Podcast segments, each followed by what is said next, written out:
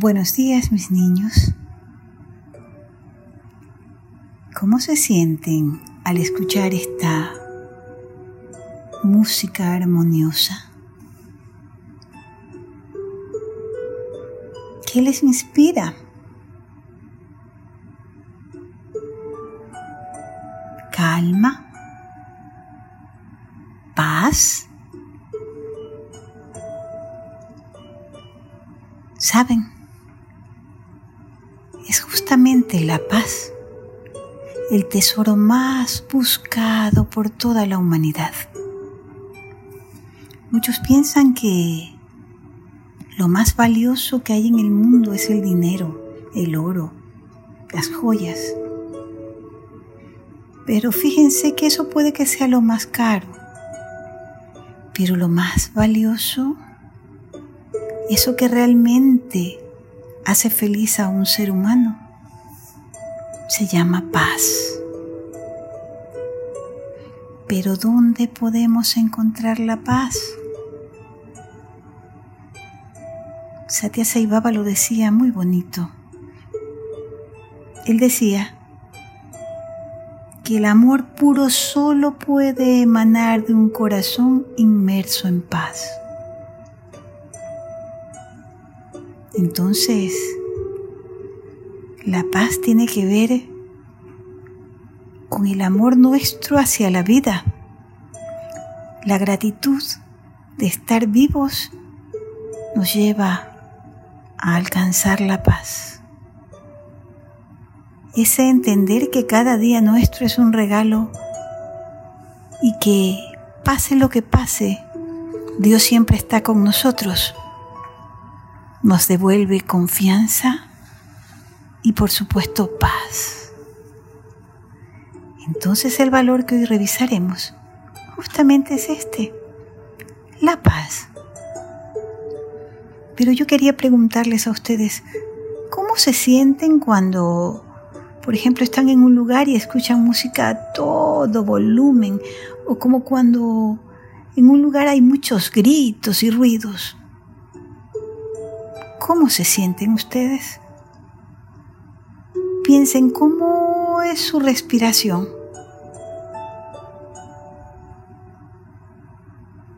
Ahora, también les pregunto, ¿y cómo se sienten cuando están tranquilos y en calma? ¿En cuál de las dos situaciones se sienten más a gusto? ¿Alguna vez han escuchado cómo late su corazón en ambas circunstancias? ¿Y cuál es la diferencia? Hay diferencia, ¿verdad? Bueno, lo ideal es que busquemos la paz en el silencio, porque solo en el silencio podemos escuchar la voz de Dios. Hoy les traigo una historia muy bonita, muy antigua también, pero no menos sabia por ser antigua. Es una historia que habla muchas verdades y que tiene por título Buena suerte, mala suerte, quién sabe. Fíjense que había hace mucho tiempo un campesino que tenía un pequeño ranchito con unas cuantas gallinas, unos pocos puerquitos, un caballo y un pequeño terreno donde sembraba maíz. Su caballo le era muy útil, pues todavía no existían tractores en esa época. Entonces él todas las mañanas se levantaba antes de que salga el sol e inmediatamente iba a ver si las gallinas habían puesto. Si era así, recogía los huevos con cuidado y los llevaba hasta la cocina. Luego, acompañado de su hijo y de su único caballo, se iba hasta el sembradío de maíz y revisaba para ver cómo iba la cosecha. Arrancaba las hierbas con cuidado para no dañar la siembra, y si la cosecha ya estaba lista, recogía las mazorcas las ponía en un saco y luego las colocaba sobre el lomo del caballo para llevarlas al pueblo a vender. Pues sucedió que una noche, cuando toda la familia estaba dormida, una enorme serpiente se introdujo en el corral donde descansaba el único caballo del hombre. El caballo, viendo la serpiente, se puso muy, muy, muy, muy nervioso y asustado brincó por la cerca y huyó por el campo. Al día siguiente, el campesino se dio cuenta de que el caballo no estaba. Y entonces uno de los vecinos se acercó y le dijo, compadeciéndose de él, Ay, vecino, qué mala suerte que tiene usted. Perder al único caballo que tenía de esta manera. Y el campesino solo comentó, buena suerte, mala suerte, solo Dios sabe. Y continuó con su trabajo como si nada hubiera pasado. Pues resulta que pasaron unas semanas y de pronto el campesino que estaba con su hijo limpiando la cerca, vieron que a lo lejos una gran polvareda se levantaba. Unos momentos después, apareció un grupo de caballos que venían corriendo hacia el rancho. Era el caballo que se fue, que venía acompañado de una docena de caballos salvajes que lo seguían como líder. Entonces, ya no tenía un caballo que había vuelto, tenía trece. Y el vecino corrió y le dijo, pero vecino, qué buena suerte tiene usted, venirle tanto caballo junto. Y el campesino, tranquilo, le respondió, buena suerte Mala suerte, vecino, solo Dios sabe. Y así continuó con sus labores diarias. Ahora tenían que llevar al pueblo la cosecha de maíz, pero no tenían mayor problema porque habían tantos caballos que con facilidad los cargaban y en un solo viaje vendían todo. Tiempo después, los arbolitos que él tenía en su terreno empezaron a producir y producían una naranja tan fragante y tan hermosa que seguro iba a tener un muy buen precio en el mercado. Entonces el hombre le pidió a su hijo que le ayude a recolectar la fruta. El muchacho, que era obediente porque era joven también, se subió a uno de los árboles con toda la energía que tenía. Era un chico de 15, entonces tenía fuerza y vigor. Pero resulta que al subirse al árbol puso mal el pie en una rama y se resbaló y cayó al suelo y se rompió la pierna.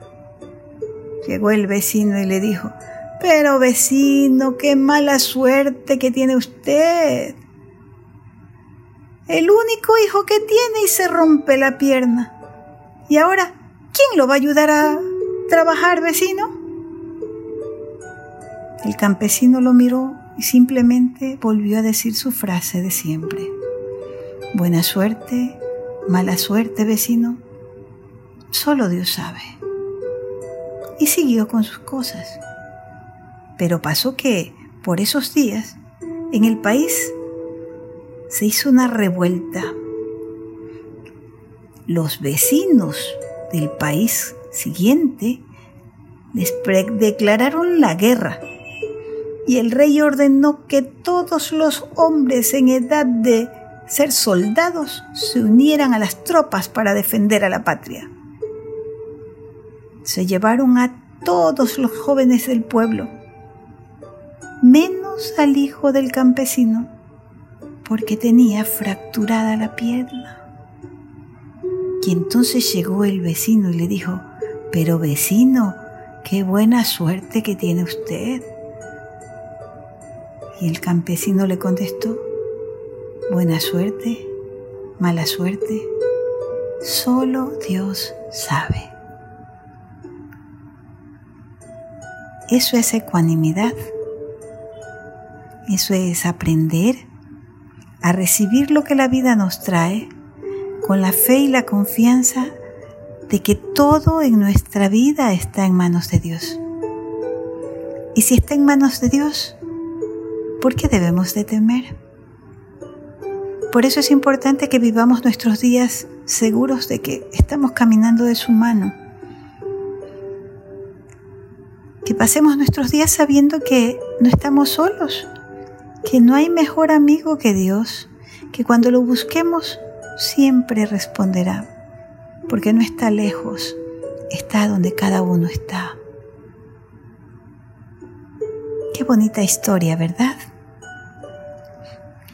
Yo hoy he recordado una oración muy linda que tenía una mujer maravillosa que se llamaba Santa Teresa de Jesús y que decía, nada te turbe, nada te espante. Quien a Dios tiene, nada le falta. Nada te turbe, nada te espante. Solo Dios basta. Qué bonito es que ustedes a la edad que tienen escuchen hablar de Dios. Qué bonito es que ustedes a la edad que tienen sean capaces de hablar con Dios. Y qué bueno va a ser que ustedes sigan incluso cuando crezcan, con la buena costumbre de conversar con Dios. Si quieren tener paz en la vida, siempre, siempre tengan en sus labios el nombre de Dios y en su corazón la convicción de que Dios vive allí, de que Dios está aquí, no lejos, sino en cada uno de nosotros. Ay, me siento tan tranquila, me siento tan en paz de haber podido conversar con ustedes un tema tan importante como es este. Siempre pido que todos mis niños crezcan confiados y seguros, porque saben que Dios está aquí. con esta alegría los dejo hasta volver a encontrarnos mañana con un nuevo rayito de luz. Espero que este rayito de hoy haya iluminado su vida grandemente. Que mañana cuando nos encontremos, todos estemos felices. Les mando todo mi amor. Hasta mañana.